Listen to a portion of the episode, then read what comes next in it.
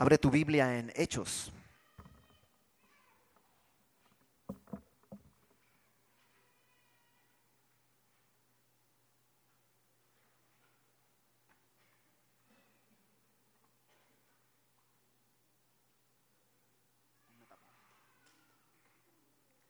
Hechos capítulo 2.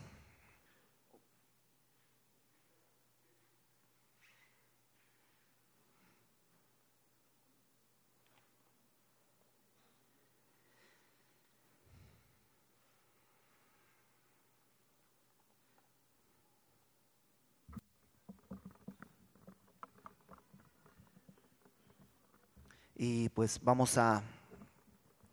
¿Ya estás con tu Biblia en Hechos capítulo 2? Hoy el, capítulo 2 se nos ha hecho en varias sesiones porque está, está muy rico en, todo lo que, lo que sucede y lo que Pedro va diciendo. Pero el día de hoy vamos a terminar el capítulo 2, así que eh, pues vamos a comenzar orando. Señor, gracias por tu palabra, gracias porque tu palabra es suficiente para hacer en nosotros la obra que tú quieres hacer, Señor nos ponemos delante de ti, que, tú hagas, eh, transformes, limpies, edifiques y también, Señor, que en, en, este tiempo tú derribas, destruyas todo aquello que no te corresponde, que no te agrada y no te glorifica. Nuestras vidas, nuestros corazones están delante de ti, en el nombre de Jesús. Amén.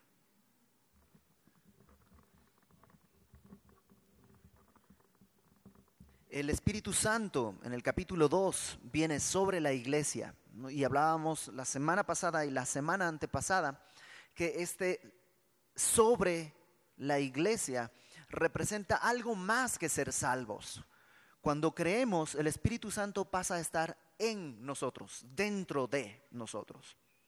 Pero podríamos ser salvos y estar, permíteme usar esta palabra, no creo que sea la correcta, pero permíteme usarla, un poco apáticos. Somos salvos, pero un poco apáticos, un poco pasivos. Podemos tener la seguridad de ser salvos, pero estar de todos modos perdidos en nuestras decisiones, en nuestro caminar. El mejor ejemplo lo vemos en el pueblo de Israel. El pueblo de Israel salió de Egipto, fue rescatado por Dios de, la esclavitud que tenían en Egipto. Ya son salvos, ya son libres, pero por 40 años estuvieron dando vueltas en el desierto. Y el objetivo de Dios no era sacarlos de, Egipto, era llevarlos a la tierra prometida. Por supuesto, para llevarlos a la tierra prometida había que sacarlos de Egipto, pero no sacarlos no era todo. Por su falta de fe, salieron de Egipto, pero quedaron 40 años dando vueltas en la tierra prometida. Puede sucedernos a nosotros. Ya somos salvos, a lo mejor ya has creído, ya eres salvo, pero estás dando vueltas desde hace 40 años o 40 meses o 40 días y no has llegado a la tierra prometida, a esa vida que, por decirlo así, fluye leche y miel. Ves gente que camina en Cristo y tiene problemas y tiene dificultades, tal vez los mismos o peores que los que tienes tú, y los ves con gozo y los ves con paz, y a ti se te rompe una uña y te quieres morir, y ¿qué es lo que está pasando? Pues eso, falta el Espíritu Santo, no en ti, ya eres salvo, pero falta el Espíritu sobre ti, fluyendo sobre ti. Eso sucedió con los discípulos en el capítulo 2. El Espíritu Santo viene sobre ellos y los capacita para ser testigos, para dar testimonio de la obra, del poder y de la gracia de Dios a través de Cristo. Por eso Jesús no les dijo, salgan a predicar, sino vayan esperen la promesa del Padre, porque cuando venga la promesa del Padre van a poder ser testigos. Tan es así que vino el Espíritu Santo sobre ellos, se producen varios fenómenos de sobrenaturales, producto del Espíritu Santo. ¿Recuerdas? Uno es un viento, no un viento, un sonido como de viento recio que llena toda la casa. Eso es un resultado del Espíritu Santo. No el único, pero es uno de los resultados que suceden ahí.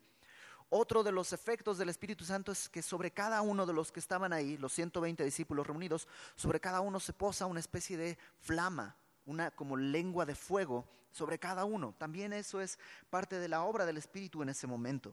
Además, empiezan a hablar en idiomas que ellos no conocen, por decirlo de alguna manera. Si estuviéramos acá, alrededor de 120.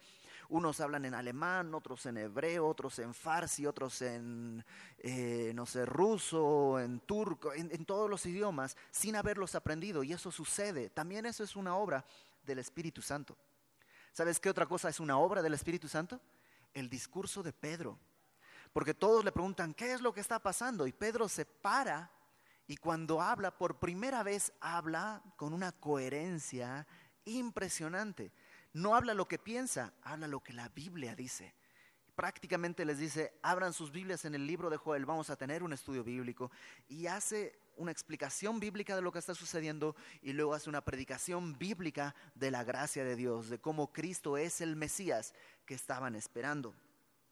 Eso es una obra del Espíritu Santo en Pedro. Pero ¿sabes qué? Otra cosa también es una obra del Espíritu Santo.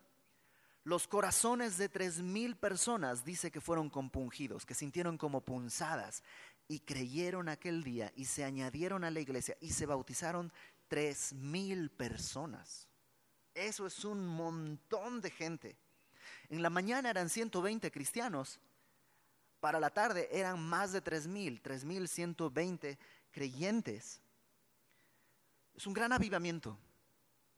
Pero después de ese gran avivamiento, ¿qué crees? Continúa la vida. Hay que seguir viviendo cada día. Y cada día necesitas saber cómo vivir. Esto no sucedió todos los días, no todos los días fue Pentecostés, no todos los días el Espíritu Santo hizo un ruido como de viento recio y lenguas como de fuego y hablaron otros idiomas y Pedro habló maravillas y tres mil se convirtieron. No sucedió todos los días. Después de este gran avivamiento viene la vida diaria cómo se vive la vida diaria, cómo se vive como iglesia. A veces asistir a la iglesia es tan complicado, lo hemos complicado, ¿no? Y tienes que hacer esto y aquello y aquello y aquello y para servir tienes que tener esto y tienes que y se complica todo. Pero ¿qué es lo que Dios hizo? ¿Cómo el testimonio de su palabra? ¿Cuáles son las cosas esenciales? ¿Cuáles deben ser las prioridades de una iglesia? Bueno, de eso vamos a estar hablando el día de hoy. Pero estas cosas no tienen que caracterizar solo a la iglesia en el sentido, digamos, colectivo. Aquí somos una iglesia. Pero no solo es una iglesia cuando estamos aquí reunidos. Cuando estamos solos, también somos la iglesia. Tristemente, bueno, no, no tan tristemente, es lógico, se asocia el nombre iglesia al edificio o se asocia el nombre iglesia al nombre de del lugar donde te reúnes, ¿no? ¿A qué iglesia vas? O pasas por la calle y dices, esta es mi iglesia. Órale, está vacío. Sí, pero esa es mi iglesia. Entonces, como que así hablamos, pero la iglesia realmente hace referencia a la gente, no a semilla de mostaza y no al edificio. Hace referencia a la gente. La iglesia es aquel creyente, es la iglesia. Entonces estas cosas no tienen que caracterizar solo, digámoslo así, a semilla de mostaza, sino a Arturo, Pedro, María, Josefina, a cada uno de nosotros tiene que vivir bajo estas características. Y vamos a verlas. Versículo 42, que es donde nos habíamos quedado. Hay cuatro cosas fundamentales que conforman la iglesia. Hay muchas más que se pueden añadir, pero estas cuatro son fundamentales. Dice, verso 42, después de que fueron, se añadieron tres mil personas aquel día, fíjate cómo vivían. Perseveraban en la doctrina de los apóstoles, en la comunión unos con otros, en el partimiento del pan y en las oraciones. Estas son las cuatro cosas en las que toda iglesia debe perseverar y es lo que nosotros queremos hacer. Lo primero dice la doctrina de los apóstoles. La palabra doctrina es enseñanza. Te digo una cosa, me encanta enseñar la Biblia. Es una de las pasiones más grandes que yo tengo. Enseñar la Biblia, o sea, si a mí me haces una pregunta de la Biblia, no hombre, agárrate porque te voy a tener una hora y te voy a explicar. me apasiona, me encanta. Me encanta enseñar la Biblia. Pero más que enseñar la Biblia, ¿sabes qué me gusta más? Estudiar la Biblia. leer, sentarme, pensar, marcar, leer, investigar, me, encanta. Y, y, no por eso, o sea, te estoy confesando mi pasión, pero no es porque yo lo crea así, yo creo que es lo fundamental. No porque a mí me guste, sino porque de la lista de cosas es la primera nombrada. La enseñanza, la doctrina de los apóstoles es lo primero que se menciona. Yo creo que es lo que tiene que regir todo. Ahí tiene que partir todo. Porque solo con una doctrina correcta vas a poder tener una comunión correcta. Vas a poder participar del partimiento del pan correctamente. Vas a poder orar correctamente solo si tienes una doctrina correcta. Entonces, lo que hacen era perseverar en esto. Cuando estos tres mil escucharon el Evangelio, conocieron de Jesús, supieron lo que Jesús hizo, cómo vivió, cómo murió y cómo resucitó. ¿Te acuerdas? Y las profecías y todo. Supieron todo eso, conocieron de Jesús. Pero ahora tienen que conocer a Jesús y tienen que conocerse con Jesús y encontrarse con Jesús a través de la doctrina. Por eso es importante poder perseverar para tener comunión con el Señor. La palabra doctrina es enseñanza. ¿Y por qué perseveraban en la enseñanza de los apóstoles? Por una sencilla razón, era la verdad. Y a lo mejor tú dices, híjole, me hubiera encantado escuchar eso. Pues está en la palabra. Eso fue lo que quedó escrito. Eso fue lo que el Espíritu Santo dejó escrito para nosotros. Perseverar en la doctrina de los apóstoles es perseverar en esto que tenemos en nuestras manos, en la palabra. Ah, por eso aquí en la iglesia, en Semilla, lo que hacemos es estudiar la Biblia. No queremos dar recetas morales, no queremos dar recetas espirituales, cómo ser un triunfador. Ven, yo te voy a explicar. O cómo ser... No, nos interesa enseñar la palabra. Hay veces que la palabra te exhorta y te sientes compungido y te sientes dolido, porque pues Dios te está, por decirlo de alguna manera, te está dando una varita celestial. Te está exhortando, te está diciendo algo fuerte y, pero no siempre es así. A veces simplemente te consuela. No sé tú, pero cuando te relacionas con alguien, con una persona, si estás casado, cuando te relacionas con tu esposa, no siempre es para regañarle, no siempre es para exhortarle, no siempre es para enseñarle, no siempre es para... a veces nomás hablan de lo mismo que han hablado los últimos seis años sobre todo si eres mujer y estás casada, sabes que tu esposo siempre que cuenta el chiste es el mismo chiste desde que eras novio, novio desde que eran novios. El mismo chiste no cambia, él sigue pensando que es gracioso y tú tienes que extender misericordia.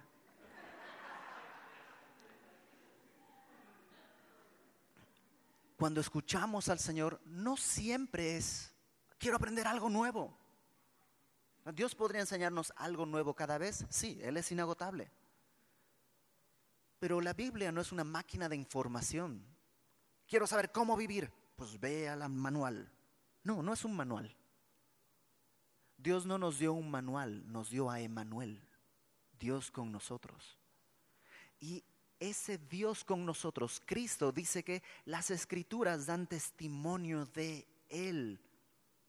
Yo permanezco en la palabra, no para permanecer en la palabra, permanezco en la palabra para permanecer en Cristo. Yo no leo mi Biblia para escuchar lo que dice mi Biblia, sino para escuchar y conocer la voluntad de aquel que me amó. Por eso es necesario perseverar en la doctrina de los apóstoles, no en la doctrina de semilla, no en la doctrina de nadie en particular, sino en la palabra. Tristemente, a veces puedes salir de una, de una reunión con mucha tarea para hacer. No, ya tengo muchas cosas que hacer. Pero cuando lees el texto en tu casa, no lo entiendes. Eh, eh, agarraste la tarea, pero no agarraste el texto. Entonces es como que te llevaste el plato, pero no probaste la comida. La base de del crecimiento espiritual es la palabra. Por otro lado, hay veces que tú dices, pues la verdad, hoy no me llevo tarea a casa, pero entendí el texto, me maravillé de Cristo, conocí mejor a mi Señor. ¿Y sabes qué? Eso vale la pena, vale la pena. Entonces, perseverar en la, en la doctrina. De hecho, fíjate eh, en el versículo 41, dice, así que los que recibieron su palabra fueron bautizados. Así comenzó todo. Recibieron su palabra, no solo oyeron la predicación, tal vez había más de tres mil personas ahí, pero tres mil recibieron la palabra, tres mil respondieron al llamado, tres mil fueron bautizados y ahora tres mil perseveran en eso. No solo es oír, perseverar en la palabra no es venir y sentarte, es escuchar, abrazar, recibir la enseñanza de Dios. Bueno, número uno entonces, perseverar en la palabra. Como iglesia, el día que aquí enseñemos un libro, es que encontramos un libro fabuloso y vamos a estudiarlo, en vez de la Biblia, ¿sabes qué? Agarra tus cosas y sal de aquí porque esto ya no vale la pena. No vale la pena. Aun si es un buen libro aun si es un libro escrito por un buen autor, si no vemos la palabra de Dios, no sirve, no vale. Aún con todas las buenas intenciones y todas las buenas causas, si no es la palabra, no funciona. En lo segundo que debemos perseverar, como iglesia y como personas, dice, en la comunión unos con otros. Y la palabra comunión en griego es la palabra koinonía. Y es una palabra de significado muy amplio. Quiere decir dar, quiere decir pertenecer, participar. Eh, habla de tener tiempo juntos, pero también habla de algo más profundo. Tal vez la mejor palabra para traducirla en el contexto actual sería compartir. Porque cuando hablamos de compartir podemos compartir tiempo, podemos compartir recursos. Si tú tienes una necesidad, compartimos recursos, podemos compartir alimentos, podemos compartir responsabilidades, podemos compartir este, muchas cosas. A lo mejor esa es la palabra que mejor define esto de coinonía. Y como iglesia estamos llamados a tener esta participación de unos con otros. No es una obligación, es un privilegio de la iglesia. Antes de ser cristiano, yo tenía un amigo que era cristiano y que se vino a vivir a México y su iglesia hizo una colecta para apoyarle en los primeros meses que él vino acá. Yo no era cristiano, pero yo pensaba, órale, qué, o sea, qué chido que pues no tenía ninguna necesidad no estaba siendo enviado por la iglesia en una misión espiritual, no, nomás venía a estudiar una serie de, cosas que necesitaba para, para su estudio, él, es músico. Pero la iglesia quiso apoyarle. Yo decía, órale, eso no sucede de manera natural. Eso no sucede, excepto en el contexto de la iglesia, la coinonía. El día de hoy tenemos una gran ayuda que es la tecnología pero a la vez es un gran estorbo, porque la tecnología puede hacerte pensar que hay comunión cuando no la hay. Hay gente que me dice, y lo, quiero decir con mucho respeto, ¿no? Yo te conozco, ¿no? Me conecto, te escucho todos los días, te he visto en internet, órale, te parece que me conoces, pero la neta no me conoces. O sea, solo me ves 45 minutos el domingo que me levanto, me peino, o sea, como que uso camisa, pero no sabes nada más de mí, no hay comunión. Y no estoy diciendo que está mal, simplemente la tecnología puede generar una falsa idea de comunión, pero no es comunión. Por eso nada sustituye esto, reunirnos. Porque además, cuando te congregas vía internet, ¿qué pasa terminando la reunión? Pues le apagas y sigues tu vida. Cuando estás aquí, no puedes apagar al resto de gente y decir, me voy tranquilo a mi casa. No, cuando estás aquí, sales y ves a alguien que te hizo una mala cara la semana pasada y dices, oh, ya no lo soporto, pero pues estamos en la iglesia, ni modo que... Y Dios justo en la prédica me dijo que tenemos que compartir y entonces, o sea, Dios trabaja con los defectos, las mañas, las manías tuyas y las de los demás. O sea, la, Biblia dice, ¿no? E, el rostro del hombre se aguza así, golpeando uno contra el otro. Y Dios nos está sacando filo con las fallas y los pecados de otros contra nosotros. ¿De qué manera podríamos ejercer misericordia si no así? Es que yo no le hice nada y me trató mal. Exacto, entonces necesitas ejercer misericordia. Si tú lo hubieras hecho malo, tendrías que ejercer arrepentimiento. Pero como no hiciste nada malo, tienes que ejercer misericordia para parecerte al Señor. Entonces, esto es comunión. Irte de aquí a tomar un café es bueno también. Es bueno. Pero es más allá de eso, más allá de tener un tiempo juntos. Habla de participar en las necesidades unos de otros. Habla de soportar en dos sentidos. Uno de soportarlo. Ay, bueno, lo tengo que soportar. Señor, dame paciencia, dame paciencia, dame paciencia. Pero también habla de soportar, de, ser un soporte, de sostener a alguien en la fe que puede estar pasando un tiempo difícil alguien que puede estar, incluso por el tiempo difícil que está pasando, está espinoso. Y lo tienes que sostener. Eso es coinonía. Y eso no se encuentra fuera de el amor en Cristo. Em, no se puede generar artificialmente. O sea, yo no puedo venir, vamos a hacer una cosa, chicos, el día de hoy cada quien siéntese con alguien que nunca ha hablado, entonces, ah, como se hacía en la escuela, no sé si les hacían a ustedes también eso. Hagan un grupo con alguien que no conozcan, me chocaba, porque eso es generar una relación artificial, no se puede artificialmente, tiene que producirse como una respuesta de amor. Y esto es importante, esto es bien importante. Esta respuesta de amor no es egoísta. O sea, no se trata de atiéndanme, porque no se trata de mí, se trata de venir a la iglesia a bendecir a otros. La respuesta o la receta, esta semana escuchaba que un pastor decía, la receta contra los malos tiempos, las depresiones, la receta contra esto te la voy a dar, son 10 pasos muy sencillos. Si tienes ese problema que a veces te sientes así aplastado y todo, en 10 pasos sencillos liquidamos ese problema. Número uno, haz algo por los demás desinteresadamente. Número dos, repite nueve, meses, nueve veces el paso uno. En diez pasos puedes vencer ese problema. La comunión no tiene que ver con que tengan comunión conmigo, sino con cómo yo puedo ser el instrumento de bendición a otro. Porque si no es egoísmo. Y lo que queremos es que Dios sea glorificado. Jesucristo dijo, Pablo lo cita, es, es más bienaventurado dar que recibir. Entonces, en una iglesia tiene que haber comunión. Entonces, al final de la reunión platicamos, oramos, eso es comunión. Pronto espero tendremos otro tipo de reuniones en las que podamos tener mayor comunión. Pero no es una responsabilidad de alguien en particular, es una responsabilidad de todos el ser bendición para los demás. Eh, la tercera cosa en la que perseveraban, dice, en las oraciones.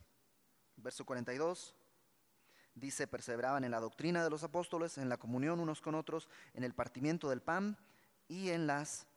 Ah, perdón, en el partimiento del pan, me lo brinqué, en el partimiento del pan. ¿Qué es esto de perseverar en el partimiento del pan? El partimiento del pan, eh, hay una unanimidad en todos los comentaristas, prácticamente una unanimidad, que hace referencia a celebrar la cena del Señor. Recordar el sacrificio de Cristo. Y es raro porque ellos lo acaban de vivir. O sea, probablemente no ha pasado ni un año desde que Cristo murió y resucitó. Y perseveraban en eso. No sé tú, pero mi orgullo tiende a crecer.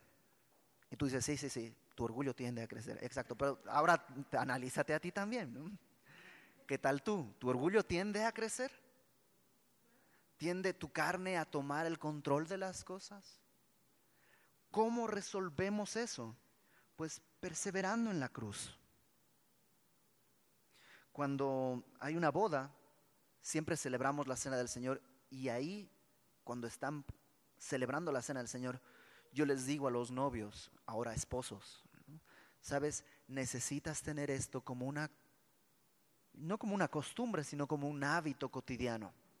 Porque tarde o temprano tu esposa, que ahora dices es perfecta para mí, va a pecar contra ti. Tarde o temprano tu esposo va a pecar contra ti. Y en el mundo está la idea de que tenemos que resolverlo para reconciliarnos. Pero en Cristo sabemos que ya fuimos reconciliados en la cruz. Que ya nuestro pecado fue pagado. Si lo que tu esposo te hizo es digno de muerte, ya hubo quien murió. Entonces ya hay un espacio en el que podemos encontrarnos reconciliados y ya reconciliados poder examinar lo que tengamos que hacer. Entonces, importante, el partimiento del pan. En semilla lo hacemos cada fin de mes, pero en casa lo puedes hacer cada semana o si quieres cada día. Reunir a tu familia y recordar el sacrificio de Cristo. Si una iglesia no recuerda el sacrificio de Cristo, pues entonces, ¿qué es? Si como cristianos no recordamos el sacrificio de Cristo cotidianamente, pues entonces, ¿qué somos? No más personas morales, tal vez, bien educadas, tal vez. Pero es esencial esto. Y por último dice, perseveraban en las oraciones. Las oraciones es aprender a depender de Cristo. Aprender a depender de Cristo. La oración es la medida de mi confianza en Dios. ¿Crees en Dios? Sí. ¿Qué tanto oras? Porque si tú dices, necesito, ponte algo muy práctico, necesito un coche, para el trabajo. No es un lujo, necesito un coche, aunque sea viejito, pero necesito un coche. Es una necesidad.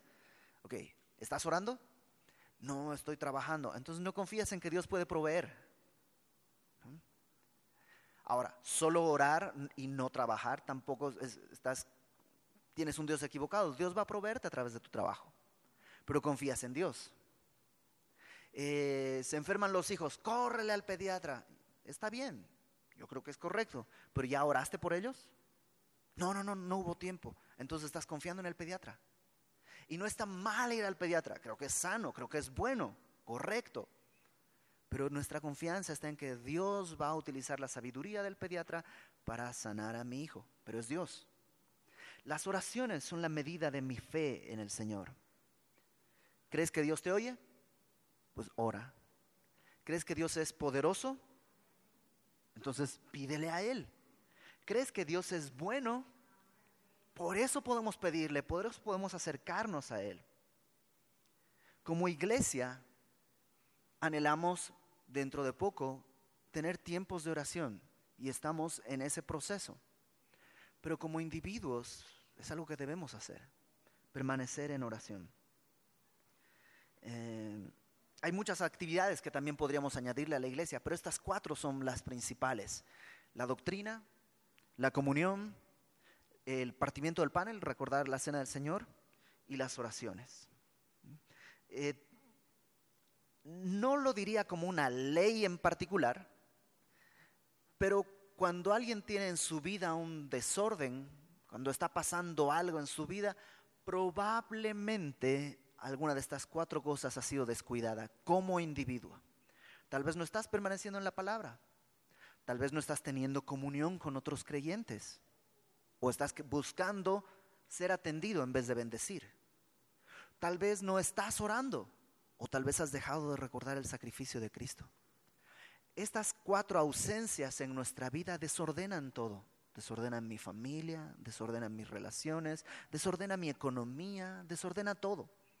Entonces pon estas cuatro cosas dentro de tu, dentro de tu agenda cotidiana porque son necesarias como institución y como individuos. Y rápidamente vamos a ver el resultado de una iglesia que es así. Fíjate en qué resulta, qué es lo que sucede. Vamos a ver varias cosas que suceden a partir de esto. Verso 43.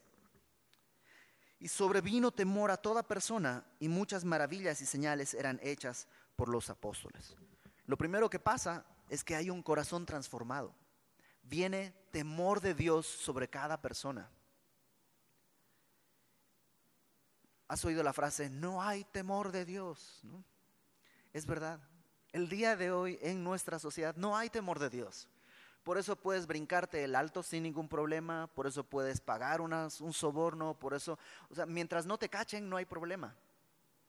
¿Qué es lo que falta en nuestra sociedad? ¿Qué es lo que nos falta como iglesia? O sea, para hacer la diferencia en medio de este pueblo que está perdido. Nos falta temor de Dios.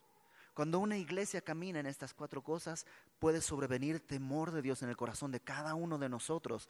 Lo segundo dice que hay maravillas y señales. ¿Qué tipo de maravillas? Bueno, yo he visto tumores en el cerebro que desaparecen, así que están y hay que operarlo, están todas las tomografías y está todo claramente establecido, no hay otra opción que la cirugía y en la siguiente sesión no hay nada.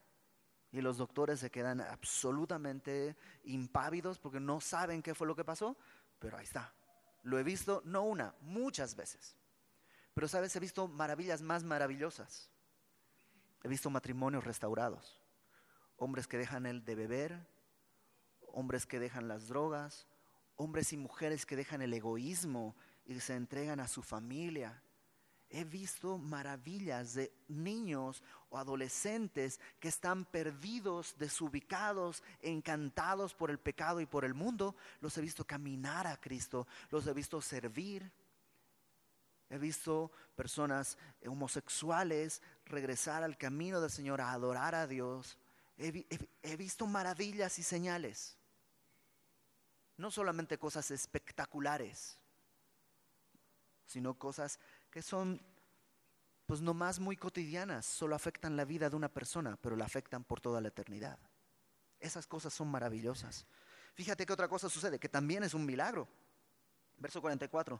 Todos los que habían creído estaban juntos y tenían en común todas las cosas y vendían sus propiedades y sus bienes y los repartían a todos según la necesidad de cada uno.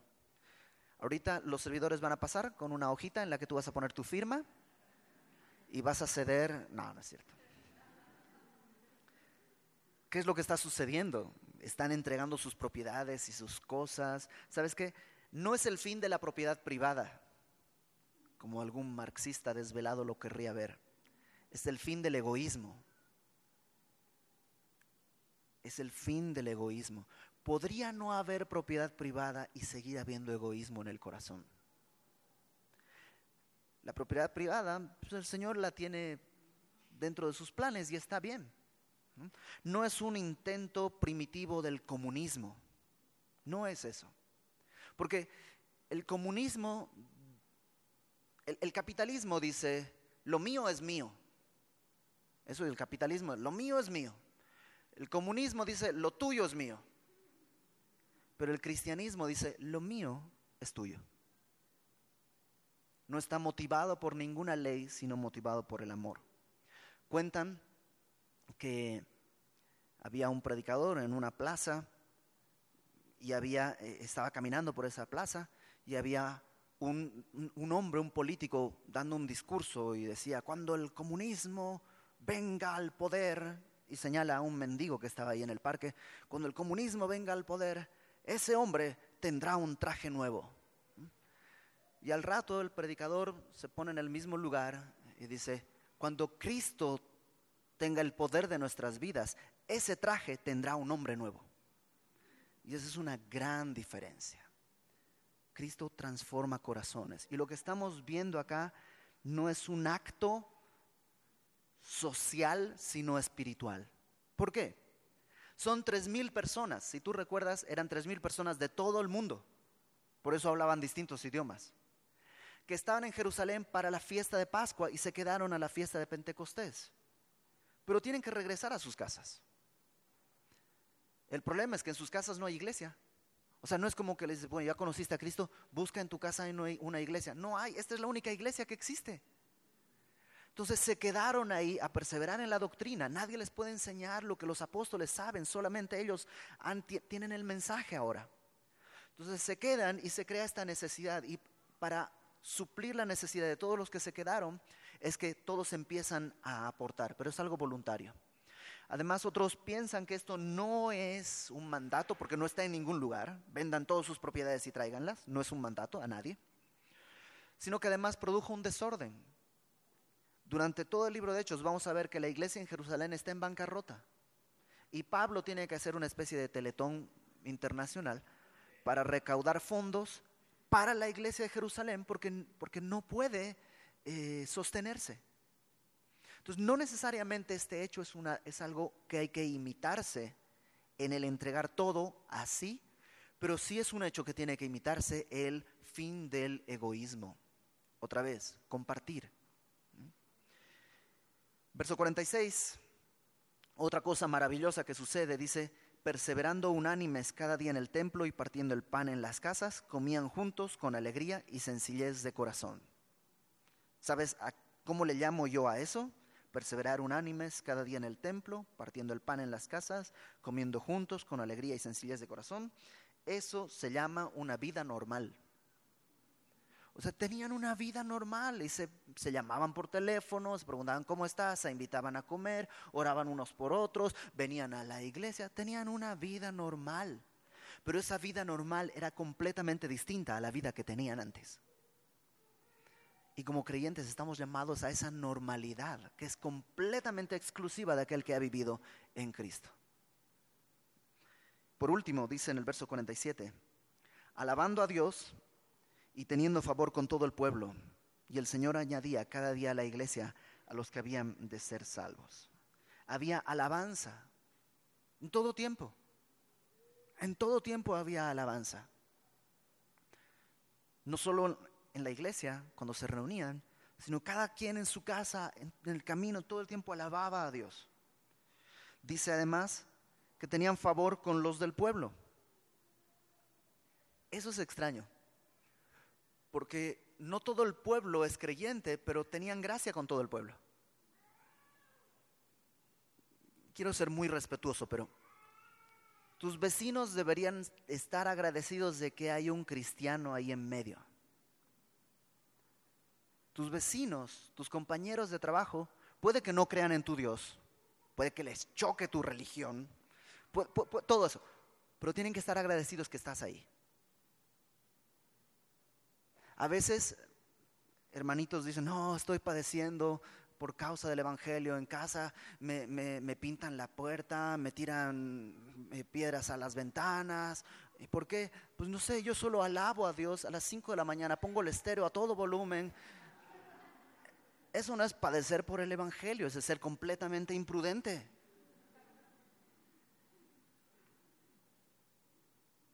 Pues yo nada más llegué y le rompí sus ídolos porque eso está mal. Órale, eso no es padecer por Cristo, eso es meterte en propiedad ajena. Una iglesia fundada en estas cuatro cosas tiene que hallar gracia en los demás. No necesariamente están de acuerdo con mi fe, no necesariamente están felices con que yo les quiera decir que Dios les ama, pero están felices porque yo estoy ahí. Mi jefe dice, la neta me choca que es cristiano, pero es el que mejor trabaja en la oficina. Mis vecinos dicen, me choca que esta familia está siempre feliz porque son cristianitos, pero son los que lavan el patio y siempre tienen limpia la banqueta y tiene que haber gracia delante de los demás. Si no eres una bendición para los que están alrededor de ti, ¿de qué estamos hablando? Un llamado a vivir de tal manera que por naturalmente vamos a hallar gracia. Puede haber persecución, pero aún en la persecución y en que te hacen la vida imposible, van a saber que no tienen razón. No hay por qué. No tienen ningún argumento. Nomás les choca que haya luz y ellos están en oscuridad. Y lo último dice que el Señor añadía cada día a la iglesia a los que habían de ser salvos. Evangelismo. Pero es un evangelismo muy natural. Dios empieza a añadir gente a la iglesia. Es una tarea del Señor. Nuestra tarea es predicar el Evangelio con nuestra vida y con nuestra boca. Pero Él va a ir trayendo a la gente que el Señor establezca, la gente que el Señor quiera. Esas son las cosas que tienen que caracterizar la iglesia como institución. Semilla de mostaza tiene que ser así pero también como individuos. Cada uno de nosotros está llamado a ser así. No de manera artificial, porque ¿quién puede hacerlo? Nadie. Pero sí a través de la llenura del Espíritu Santo. Así que una vez más, vamos a orar. Porque si tú dices, híjole, en esta boleta de reporte, tengo puro tache. No leo mi Biblia, no oro, no tengo comunión con nadie, no, en mi casa nunca hacemos recordamos la cena del Señor. Bueno, el día de hoy Dios estrenó misericordia para todos. Dios renovó su misericordia para cada quien y tenemos un nuevo comienzo y que el Espíritu Santo nos llene y nos capacite, porque al final de cuentas su obra es para su gloria. Vamos a orar. Señor, gracias por tu bondad, por el amor firme, por el amor grande que tú nos has tenido. Tenemos la esperanza segura de que tú, Señor, has hecho todo lo necesario para abrirnos las puertas de las bendiciones. Y que la manera en la que quieres que seamos como iglesia es una manera fácil y una manera además agradable para nosotros y de bendición para los que están alrededor. Ayúdanos, Señor. Ayúdanos, Padre. Derrama tu Espíritu Santo. Reconocemos que somos incapaces. Reconocemos que en verdad no podemos. Hemos querido leer nuestra Biblia y, se nos va el tiempo, se nos va el tiempo, nos llenamos de actividades, no hemos podido. Que tu Espíritu Santo en nosotros produzca hambre y sed de tu palabra. Hemos querido tener comunión y ver por los demás, pero siempre pensamos en nosotros y siempre nos choca la vida de los demás. Pero tu Espíritu Santo puede hacer en nosotros algo completamente nuevo, estas maravillas. Ayúdanos a vivir en casa recordando tu sacrificio diariamente y danos tiempos para tomar un poco de galleta, tomar un poco de jugo de uva y recordar tu sacrificio como familia. Que nuestros hijos aprendan esto, que este es el eje central de nuestra vida.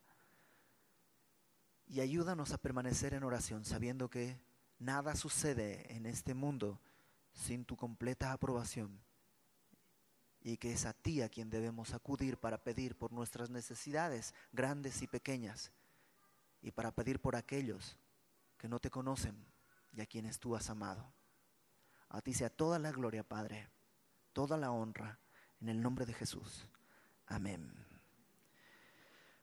Pues eh, recuerda saludar a alguien, y si no conoces a alguien, pues salúdalo de todos modos. Ya si te hace mala cara, vienes y me dices y le ponemos una disciplina la próxima semana saluda a alguien y eh, llévate de estas postales eh, que están allá en la puerta para poder regalar e invitar a gente la próxima semana. Salón Gobernadores, allá en la entrada. Que Dios les bendiga.